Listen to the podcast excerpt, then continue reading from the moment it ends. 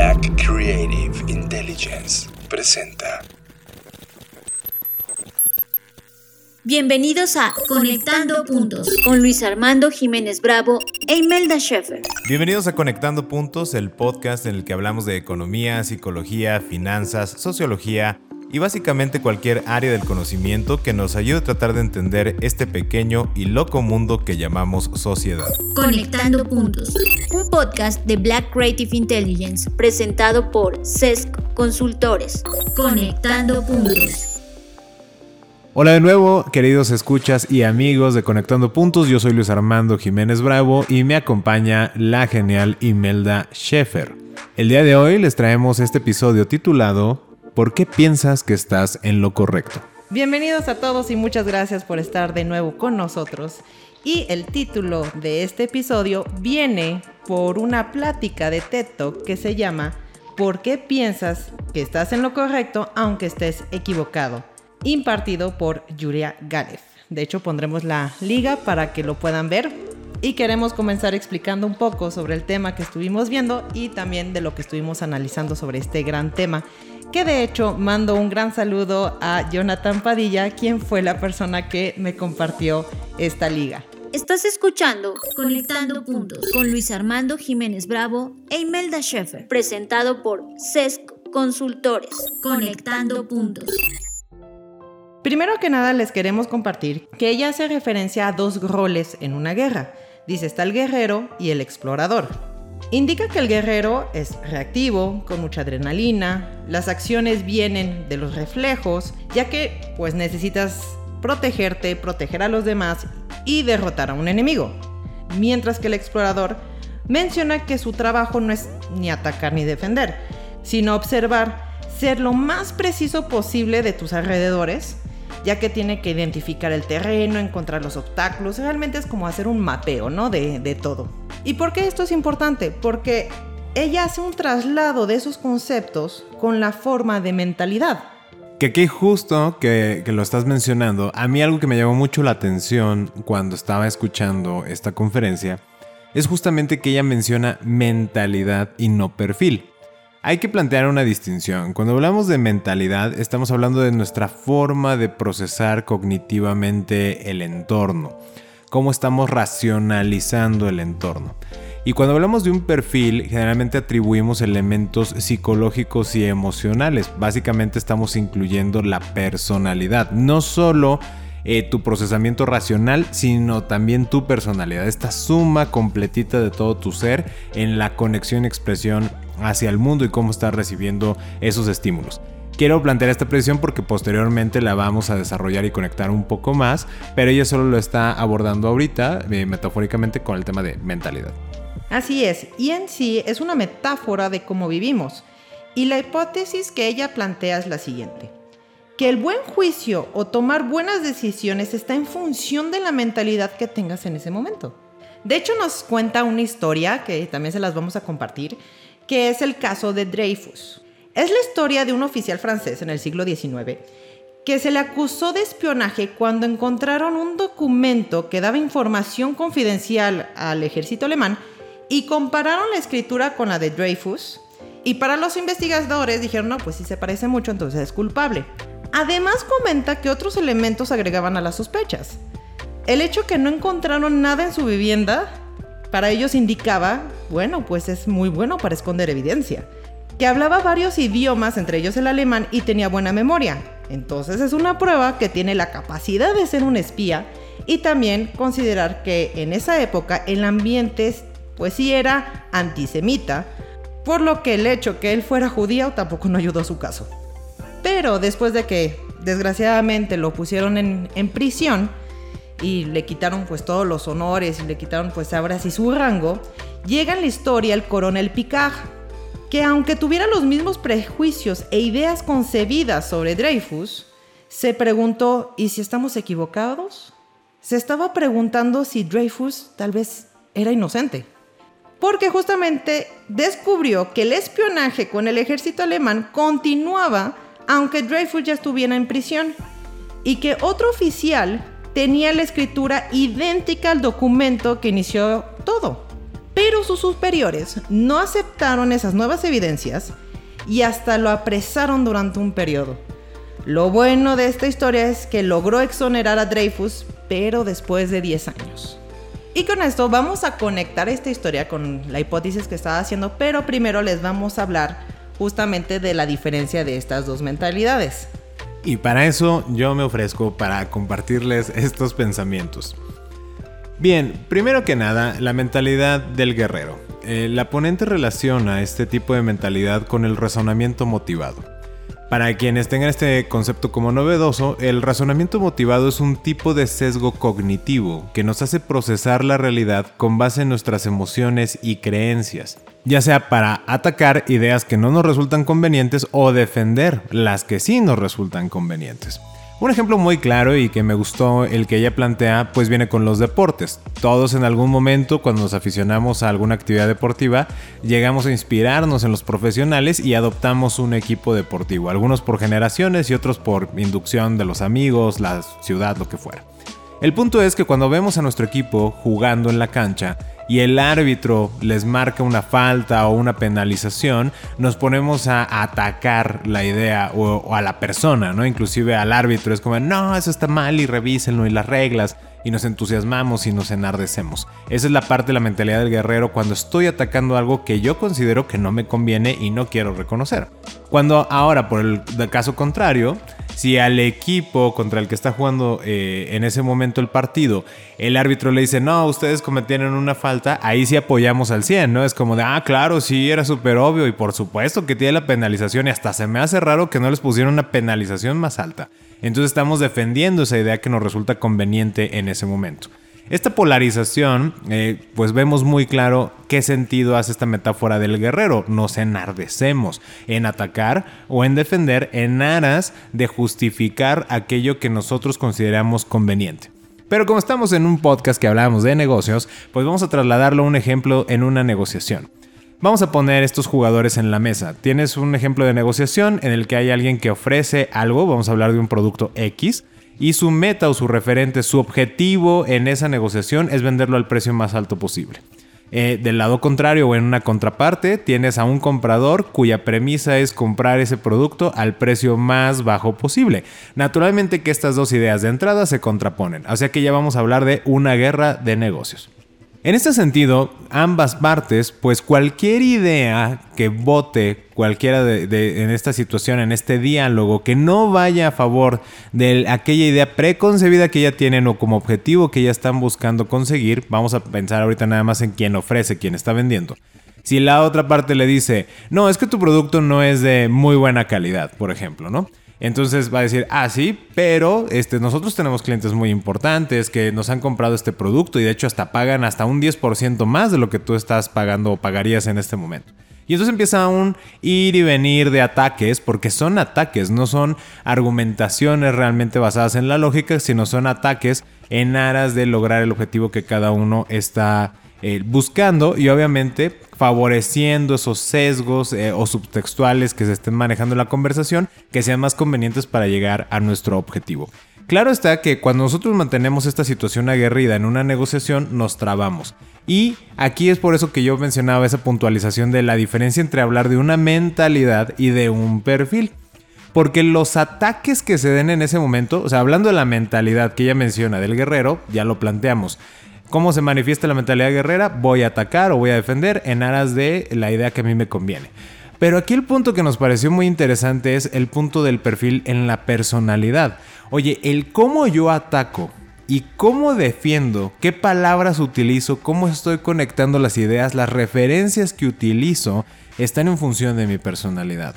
Si por ejemplo el comprador en cuestión de esta situación hipotética de negociación tiene una personalidad manipuladora donde dentro de su personalidad valora o le da un gran valor a la validación del grupo, a la aprobación de otros, a que a las palmaditas en el hombro, etcétera. Posiblemente los ataques que esté lanzando tengan que ver con invalidar a la persona ante un grupo. Ejemplo, eres el único proveedor dentro de todos los que nosotros trabajamos que nos está vendiendo en ese precio.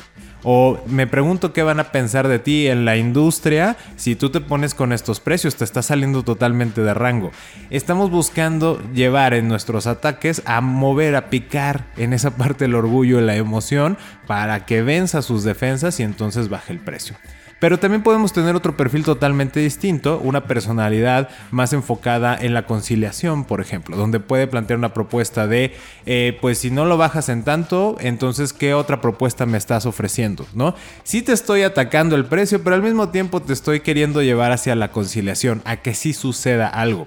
Entonces, si bien tengo una, mentalidad aguerrida, mi personalidad va a definir la caja de herramientas que yo estoy utilizando para defender o para atacar una determinada idea a conveniencia. Entonces, esto es bien importante de mantenerlo presente. Porque claro, es muy evidente en, el tema del, del, ser aguerrido, pero ahora que nos movamos a la otro tipo de mentalidad que señala, a lo mejor es mucho más sutil y no es tan evidente. Bueno, yo quiero relacionarlo ahora con la historia, porque si no se van a preguntar entonces la historia de qué sirvió, ¿no?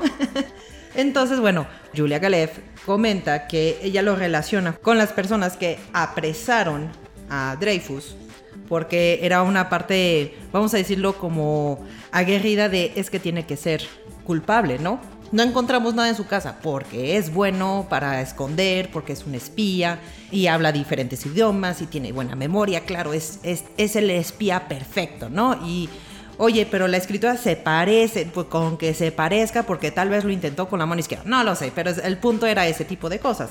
Y aparte, cuando ya llega el coronel Picard y que hace esas preguntas, ellos pues invalidaron todo con justificaciones de, no, es que aunque se note que hay todavía información que se está dando al, ejército alemán, significa que hay un copycat, ¿no? Significa que hay alguien que está imitando a Dreyfus y que le está siguiendo, ¿no? O sea, es como de, no, te estoy dando todos los elementos y no lo quisieron aceptar. Entonces, justamente es esa parte de nosotros hicimos tal cual eh, las investigaciones y no nos pudimos haber equivocado.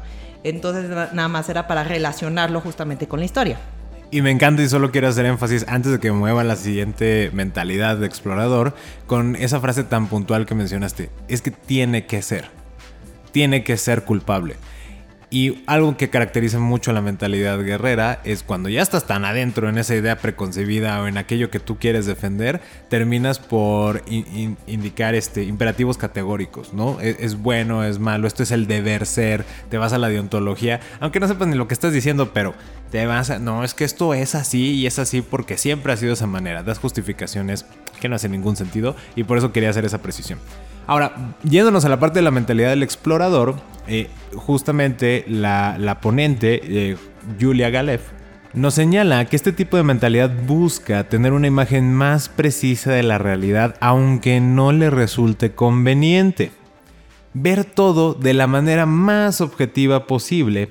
Claro está y señala, existe la emoción, pero se manifiesta de diferente manera.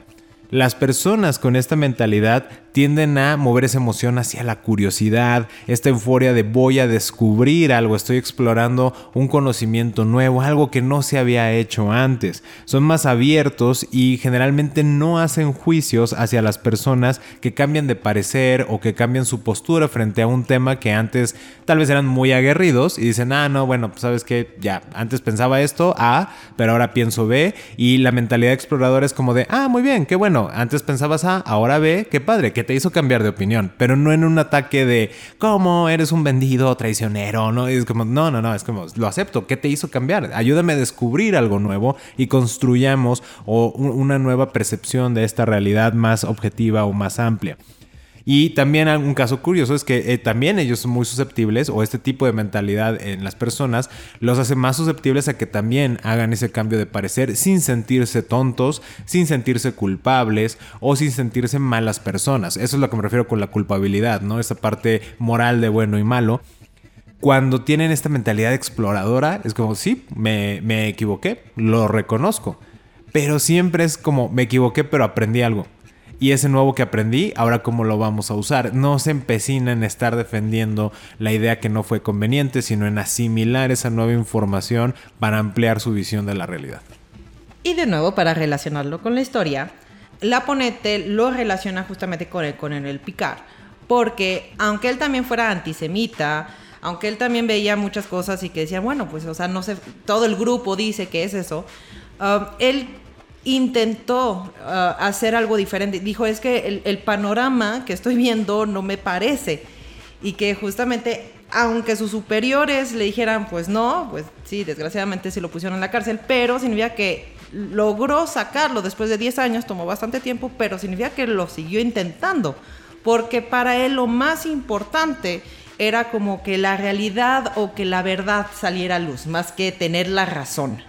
Y les queremos compartir uh, cómo ella concluye esta plática, lo hace de manera muy bonita, muy poética, y ella pregunta, si añoramos con defender nuestras creencias o añoramos con ver el mundo lo más claro posible.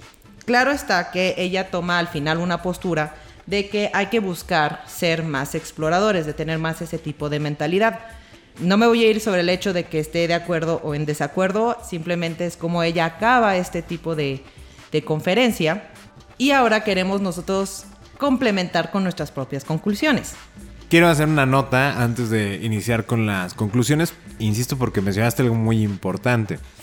Si bien al final a nosotros nos pareció que sesgaba ella un poco al tema de incentivar o motivar hacia la mentalidad exploradora, creo que es muy relevante el reconocer que en varios momentos en la vida vamos a tener las dos mentalidades porque el explorador por naturaleza no pelea, ¿no? No lucha por nada, no este, porque está explorando, o sea, está visualizando. Y en la guerra el explorador pues está ajeno a todo el conflicto, ¿no? Siempre está eh, midiendo el campo, midiendo las fuerzas enemigas, etcétera. Pero el guerrero pues también se aleja de esa visión general y pues llega un momento en el que tienes que confrontar y defender.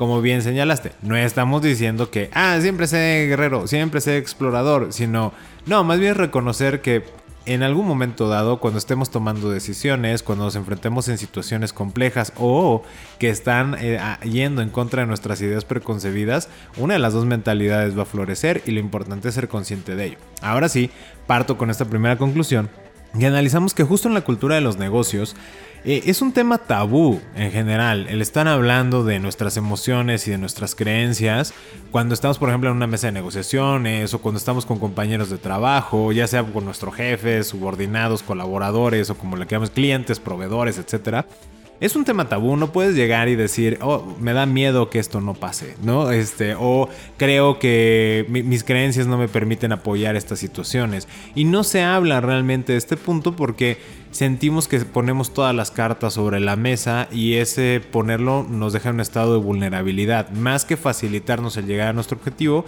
eh, pensamos que nos puede alejar de llegar a ese objetivo. Y esto es parte de la cultura de los negocios. Ahora van a decir, ah, tiene toda la razón, vamos ahora entonces a ser extremadamente abiertos con nuestras emociones y creencias cuando estemos negociando. No digo que no lo hagan, o sea, de hecho ni estoy diciendo que lo hagan o que no lo hagan, solo mi percepción y punto de vista es el hecho de que es, cierto que no siempre lo vamos a poder hacer porque no sabemos a quién vamos a tener enfrente. Como ya les mencionaba, si hay una personalidad manipuladora o una personalidad que no tiene el enfoque de ganar, ganar, de tener una suma positiva en el juego, sino una suma negativa, donde nadie gana, ¿no? O sea, cree que gana, pero al final todos perdemos, o que todo es ganar, ganar, y, o muy autoritaria, etcétera el mostrar esas cartas más que abonar a la conversación pudiera de hecho inhibirla o no llegar a un resultado armonioso para las partes. Pero por eso mismo considero que es muy importante dentro de esta cultura que se ha estado formando y que vimos muy plasmada en los Juegos Olímpicos. Me encantó ahora que eh, John Black lo mencionaba en las Creative Talks, de esta parte donde ya no vamos a estar dispuestos a aceptar la presión, eh, emocional, la presión de estar en la competición, porque eso me va a fracturar internamente y me hago para atrás. Es bueno hablarlo, creo que es muy interesante el siempre cultivar y tener relaciones personales o si no las tenemos acceso, contar con una, un apoyo psicológico, una terapia, donde podamos realmente externar estas cuestiones y ahí sí es el espacio para que podamos poner sobre la mesa nuestras emociones, nuestras creencias, cuestionarlas si lo necesitamos, el ser más conscientes, reconocerlas, justamente porque, insisto, en algún momento vamos a tener la mentalidad guerrera o exploradora Y entre más conscientes seamos de esas emociones y de esas creencias, menos susceptibles seremos de que alguien nos manipule o nos lleve a un cierto sentido, o sobre todo que trabemos alguna negociación o que nos privemos de alguna experiencia o colaboración comercial que pudiera habernos enriquecido a todos. Y también quiero complementar que algo que estuve meditando es sobre justamente toda esta información de sé fuerte, este, defiende tus ideas, no te dejes. O sea, hay una parte como que sí, pero también como esa parte absolutista de sí, que nadie, nadie te haga cambiar de parecer y tú, este, plántate en donde estás y todo eso, como que es, se me hace como muy extremo. Yo creo que es como todo en esta vida, los extremos o los excesos nunca son buenos, ¿verdad? Entonces, en esa parte, creo que en ocasiones, en la defensa aguerrida de lo que creemos, podríamos terminar por perder nuestro desarrollo o hasta nuestro buen juicio. Y me voy con el ejemplo que diste en el otro episodio sobre la absenta. No tenemos el dato completo del juicio, pero no es como de vamos a, ver el panorama completo y decir, bueno, ¿sabes qué? Creo que esta persona tiene un problema de alcoholismo para ya estar tomando en ayunas.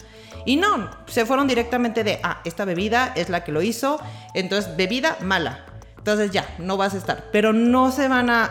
O sea, no sabemos qué pasó con este señor después, pero significa que, o sea, en sí el problema, el juicio hacia irnos nada más sobre la bebida y no sobre un problema de esa persona o tal vez un problema social en el momento o de la época, nunca fue atendida.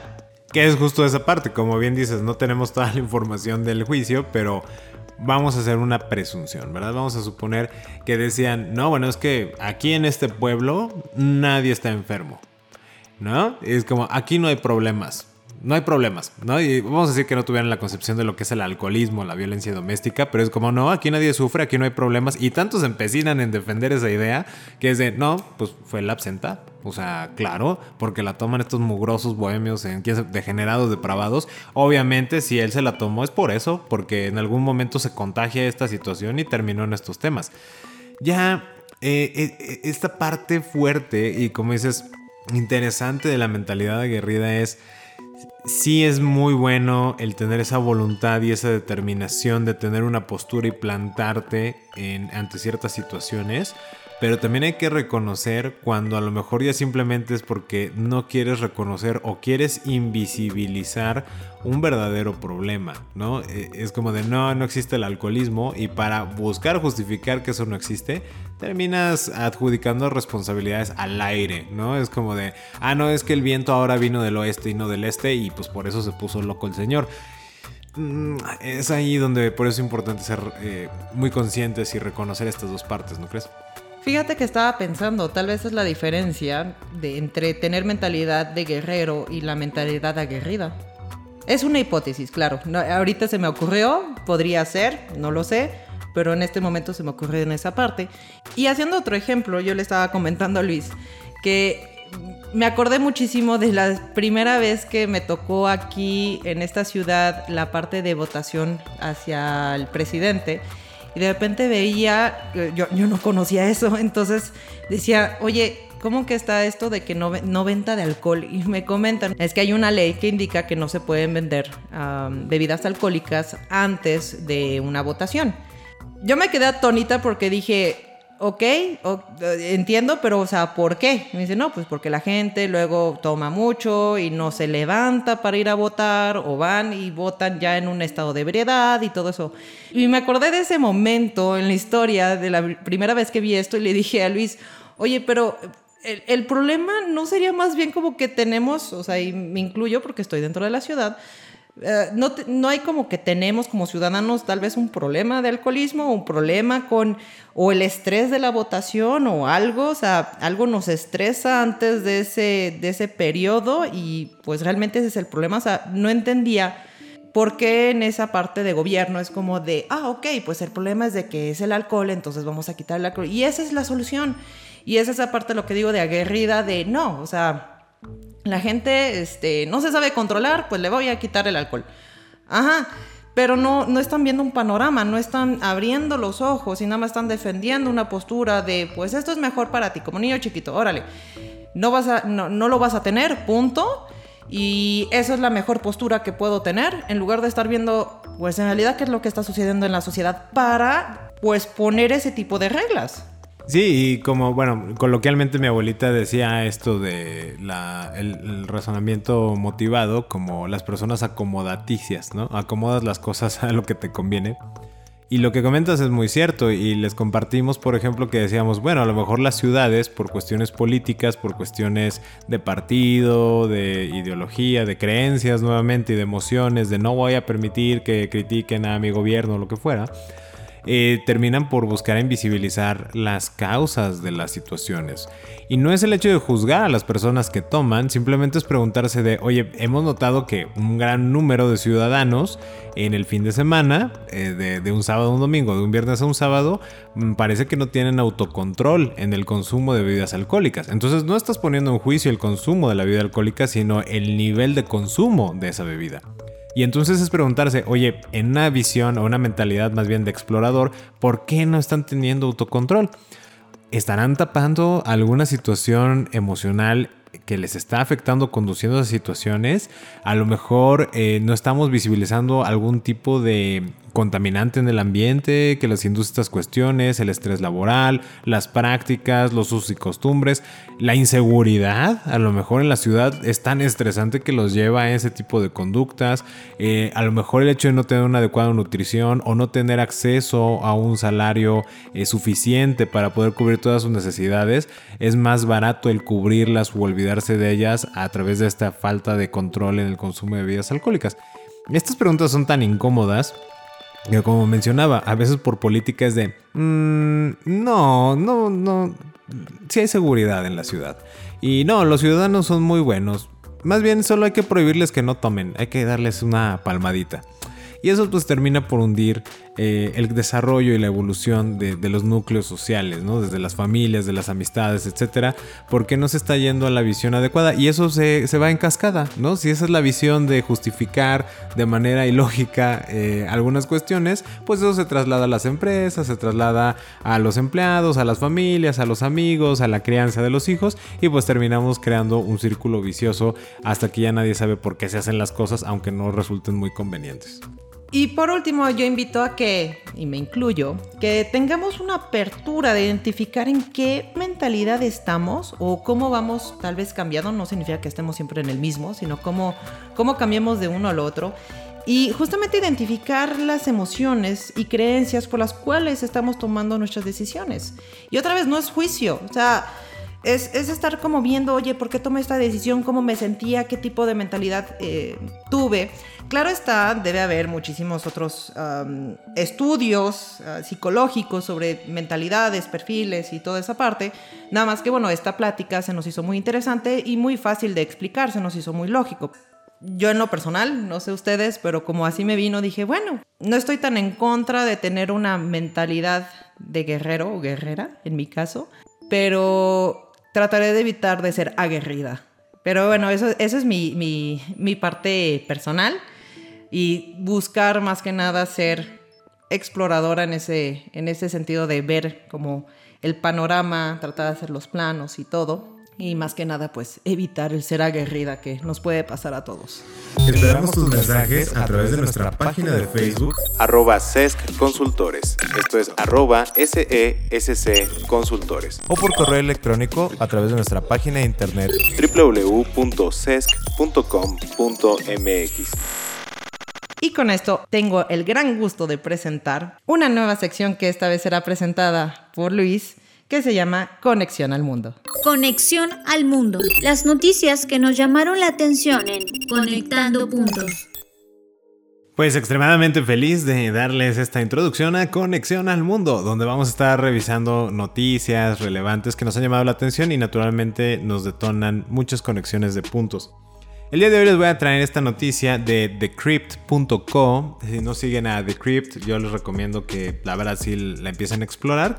Es una página donde vienen noticias únicamente sobre temas de criptoactivos y criptomonedas. Si ustedes se quieren meter más en esta parte de análisis, no solo a un nivel de dinero, ¿no? De, ah, subió, de especulación, bajó, etcétera, sino también de, oye, el movimiento político que esto trae, qué decisiones están tomando atrás de las empresas que están creando estas nuevas criptomonedas y criptoactivos, etcétera. Decrypt ha sido una muy buena fuente, tienen también un podcast, si lo quieren, este, ahí en la página viene inserto, también lo pueden escuchar. Pero bueno, ya eso fue mucho comercial para Decrypt. Vamos a hablar de la noticia.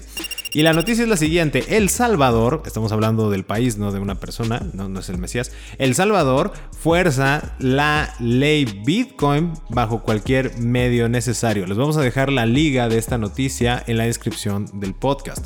Lo que nos pareció muy relevante es hace Scott Chipolina, que es quien escribe este artículo, lo publicaron el 8 de septiembre del año 2021 Suena muy muy interesante porque nos plantea una paradoja interesantísima alrededor de esta incorporación de el Bitcoin en El Salvador como moneda de curso legal. Y esto es extremadamente relevante. Por ahí habrán, si ustedes son eh, muy fanáticos de este mundo de las criptoactivos y criptomonedas, de cómo están buscando el no ser reguladas por el gobierno y cómo esto es el futuro y esto nos va a llevar a una nueva economía y demás. Y sí, eh, sin lugar a dudas, estos son los cimientos dentro del mundo de la tecnología financiera para llevar a nuevos horizontes, se vuelve muy interesante el notar que siempre cuando un gobierno eh, quiere experimentar con estas situaciones que no nacieron para ser reguladas por el gobierno, terminan por crear algún modelo de corrupción. ¿Y a qué me refiero con esto?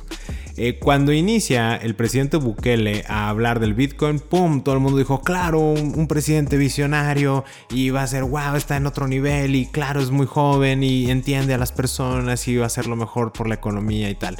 Pero resulta que tantos ha empecinado en instaurar este modelo de curso legal, de poner cajeros, de comprar, eh, si mal no recuerdo, 400 bitcoins y aparte de crear esta wallet que se llama Mi Chivo, ¿no? Que también está muy interesante, es como esta tropicalización, ¿no? Del chivo, que normalmente es una expresión que se utiliza como, pues, la, cantidad de dinero, ¿no? Del, del salario, del sueldo que sirve para cubrir la despensa del hogar entonces tu Chivo Wallet y que ahora todas las personas van a tener que aceptar Bitcoin si alguien les quiere pagar, con Bitcoin no se puede negar a ello y si se niegan van a ser multadas. O sea, el hecho de que ni siquiera ponen un periodo de armonización de, de, cómo empezar a convivir y aprender a convivir con la moneda del Salvador, la moneda oficial, y aparte ahora esta nueva moneda oficial tecnológica que es el Bitcoin. Y esto se, vuelve muy interesante porque conecta perfecto con el tema que estábamos hablando sobre la mentalidad aguerrida. Salió a relucir esta personalidad de Bukele eh, autoritaria donde por cualquier medio necesario quiere demostrarle al mundo que esa visión que él tuvo de instaurar el Bitcoin como moneda de curso legal en El Salvador va a funcionar sí o sí y en que tienen todo a su favor, ¿no? O sea, pueden diseñar las leyes, pueden eh, utilizar la fuerza pública, o sea, cualquier pretexto que uno pudiera poner para que este experimento no funcionara, pareciera que lo tienen en su control y sin embargo hay muchos huecos, muchas situaciones que están sacando a relucir esta parte que va totalmente en contra del espíritu del Bitcoin y esto nos pareció totalmente paradójico porque por un lado esta cripto surge para que no la regulen los gobiernos, este presidente que quiere utilizarla y regularla, eh, termina siendo autoritario, termina teniendo estas conductas autoritarias con el pueblo del Salvador, en aras de ponerles una moneda que nació para no ser regulada y para que no fuera controlada por un régimen autoritario. O sea, he ahí la broma, como decía el comediante en la novela gráfica El Watchmen, todo es una broma, ¿no? En este mundo, y esta es la mayor evidencia de en esta conexión al mundo, de que definitivamente lo es. Y por si no nos quedara claro, esta parte de cómo, cómo ha sacado a relucir esto bajo cualquier medio necesario, el hecho de que encarcelaran a Mario Gómez, que fue uno de los mayores críticos de la ley Bitcoin y que ya esté siendo común, según la noticia nos relata, que cualquier persona en una empresa que esté criticando la ley Bitcoin o el hecho de que no sea agradable, casualmente llegan inspectores del trabajo a vigilar si efectivamente están cumpliendo con todas las regulaciones y están haciendo todo muy bien. Y quiero conectarlo con esta otra parte, eh, aparte de lo aguerrido, que tanto te empecinas en algo que ya buscas hasta los medios necesarios para justificar que estás haciendo algo bien, ¿no? Ya, ya te empiezas a salir de la racionalidad. El hecho también que, por ejemplo, en México, con el Servicio de Administración Tributaria, sacaron ahí un comunicado dentro de la reforma fiscal para el 2022, donde ya van a utilizar el GPS, bueno, medios tecnológicos de geolocalización o geoubicación para validar los domicilios fiscales de los contribuyentes. Por ahí alguien menciona de cómo Google Earth es una forma de, es un servicio tecnológico de geolocalización, o sea que ahora van a utilizar Google Earth que no siempre está actualizado y que a veces aparece un lote baldío cuando ya hay un edificio ahí para validar un domicilio fiscal. Y claro que esto no va a proceder, pero imagínense, nuevamente repito esta frase icónica del comediante, es, todo es una broma. O sea, eh, estos medios donde quieres utilizar la tecnología para fiscalizar a las personas cuando no nació con ese sentido y corromper el propósito original de la tecnología y te quieres plantear al mismo tiempo como que eres muy novedoso y al final te van a decir, oye, es que eso no jala, no funciona, pero tanto te vas a empecinar en ese tema, se adoptan, la mayoría de los gobiernos toman la mentalidad aguerrida de la vamos a justificar por todos los medios irracionales posibles y esto va a ocurrir sí o sí y nadie me puede decir que no. ¿A qué gobierno, a qué presidente, a qué ministro, sobre todo en Latinoamérica, no hemos visto que le pase ese mismo fenómeno? Vamos primero por los pobres. Definitivamente, mucha gente dice, claro, hace sentido. Este, yo me considero pobre, ¿no? Entonces no soy millonario. Este, pues me van a beneficiar a mí.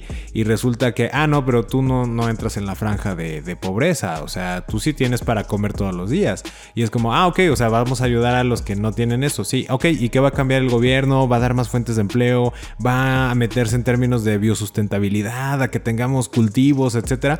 No, no, no, vas a pagar más impuestos y es como de, ajá, ¿y esos impuestos cómo los vas a usar? No, pues se los vamos a dar a la gente que no está trabajando. Pero sin, si tú estás incentivando que la gente no trabaje, entonces ¿cómo yo voy a tener gente que quiera trabajar para poder generar ingresos, para poderte pagar impuestos? Y te voltean a ver así como, cállese, ¿no? Y te avientan por el edificio como el meme que está por ahí. Y esta es la realidad que estamos viviendo y por eso inauguramos esta sección de Conexión al Mundo porque en esta conexión de puntos no todo en esta vida es reflexionar cosas muy profundas y filosóficas, también a veces es reírnos un rato cuando la realidad supera a la ficción. Y con esto dicho, cierro esta sección. Estás escuchando Conectando Puntos con Luis Armando Jiménez Bravo e Imelda Schaeffer, presentado por CESC Consultores. Conectando Puntos. La exploración espacial ha encontrado un nuevo momento de oro. ¿Cuál es el futuro de esta industria? Te presentamos nuestro nuevo reporte de tendencias Black Trends Exploración Espacial. Descarga exclusiva para suscriptores de la Black Creative Intelligence. Búscala en blackci.rocks. Presentada por Blackbot. What If.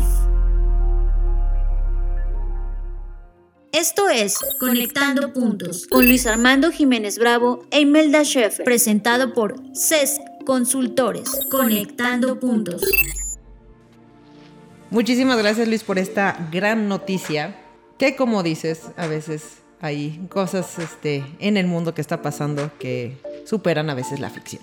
Bueno, y con esto también queremos invitarlos a que nos comenten, especialmente, bueno, si hay alguien de El Salvador que nos esté escuchando y nos quieran comentar pues cómo está viviendo esta, esta situación, o también del tema principal y también de, de cualquier parte del mundo, por favor, ya saben cómo contactarnos Siempre nos enriquece muchísimo tener retroalimentación de todos ustedes. Y con esto ya acabamos este episodio. Yo soy Luis Armando Jiménez Bravo. Y yo Imelda Schaefer. Y los invitamos a que sigamos conectando. Escuchaste Conectando Puntos con Luis Armando Jiménez Bravo e Imelda Schaefer, presentado por CESC Consultores, un podcast de Black Creative Intelligence. Conectando Puntos.